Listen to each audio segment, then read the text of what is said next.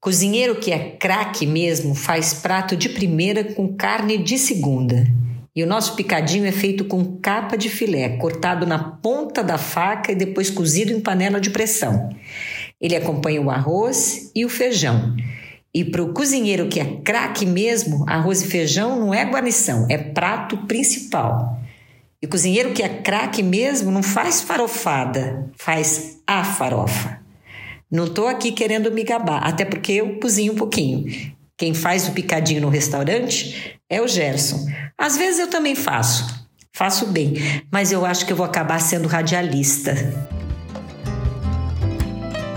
Então aproveite o seu prato, fique bem, um abraço e até a próxima.